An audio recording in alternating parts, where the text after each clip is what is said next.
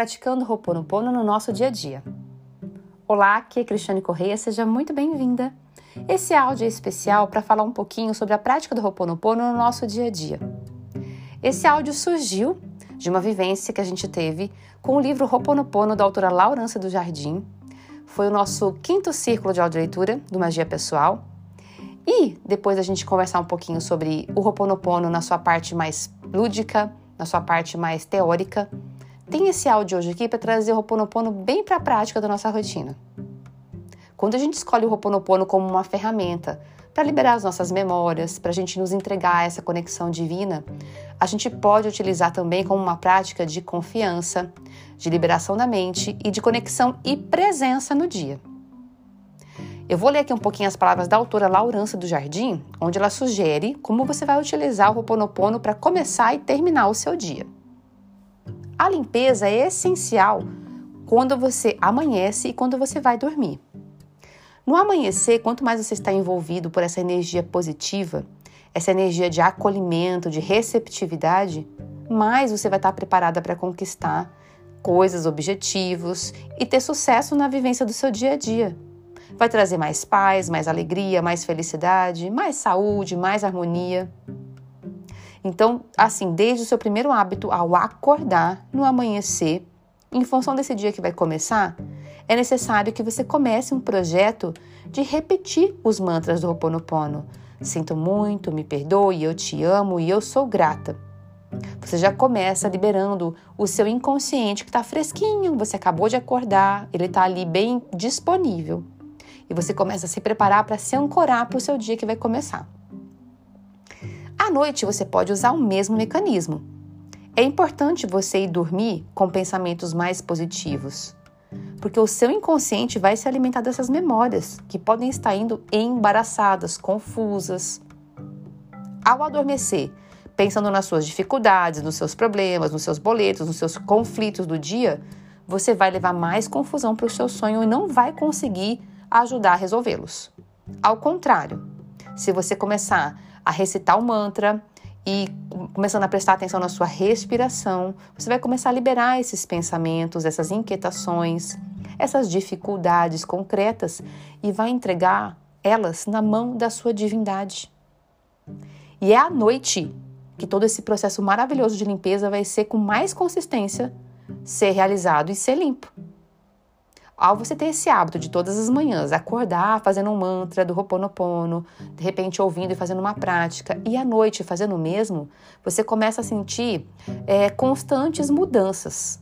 Elas vão começar de pouquinho e de repente elas vão ficar extraordinárias e vão transformar a sua vida. Você também pode usar o Ho'oponopono, anota aqui essa dica, para preparar um momento importante, um evento que você vai viver, um projeto específico que você quer realizar ou trazer para o mundo. Da mesma forma que você se preparou para começar o seu dia, o seu ritual para você ir dormir com Ho'oponopono, você pode preparar um evento específico. Tem alguma reunião importante que está para acontecer? Tem um evento que você está presente e está um pouco ansiosa? Tem um projeto que você quer lançar no mundo e não sabe como fazer? É possível começar a fazer uma limpeza dos medos, dos bloqueios que estão aí sendo projetados no seu projeto, no seu encontro, na sua reunião, no seu evento. Assim, quando você decide limpar esses pensamentos negativos que poderiam estar atrapalhando, por exemplo, conversas fluídas, uma entrevista, uma projeção, reunião de pessoas, uma venda, você pode estar liberando o caminho para ter mais chance de sucesso. É um trabalho prévio que você vai fazer com o Ho'oponopono, falando os mantras, você pode escrever num caderno.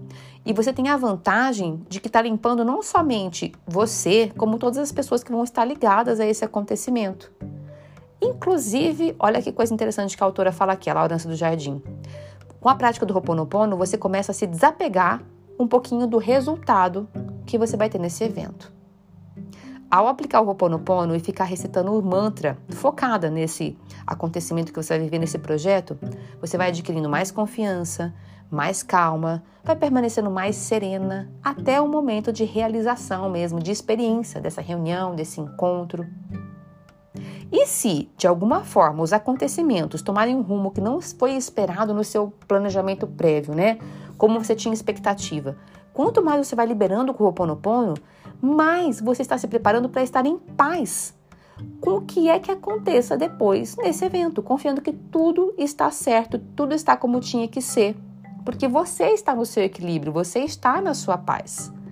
Inclusive, você pode ter uma reação depois mais construtiva se houver alguma coisa que você não estava aí esperando.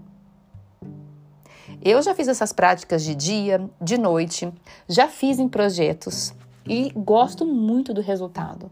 Acho que vai abrindo caminhos para a gente estar mais em presença, mais em conexão e, inclusive, receber inspirações para o dia, sabe? Tem um livro que se chama também Caderno de Exercícios para Praticar Ho'oponopono, que ele fala assim: quando a gente fica muito confiante, num projeto que a gente vai fazer, a gente acaba é, se tornando muito profissional, a gente ignora algumas coisas óbvias e básicas. E quando a gente se coloca no Ho'oponopono, a gente está se colocando naquele não sei tudo que vai acontecer está tudo bem.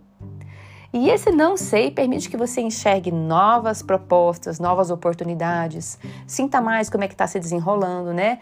E traga soluções mais criativas e mais benevolentes para o seu projeto, para o seu evento. Depois você me conta se você gostou dessas sugestões de prática Ho'oponopono, deixa aqui embaixo e manda também uma, uma, um direct para mim lá no Magia Pessoal. Gratidão por sua escuta atenta, sinto muito, me perdoe, eu te amo, eu sou grata. Namastê.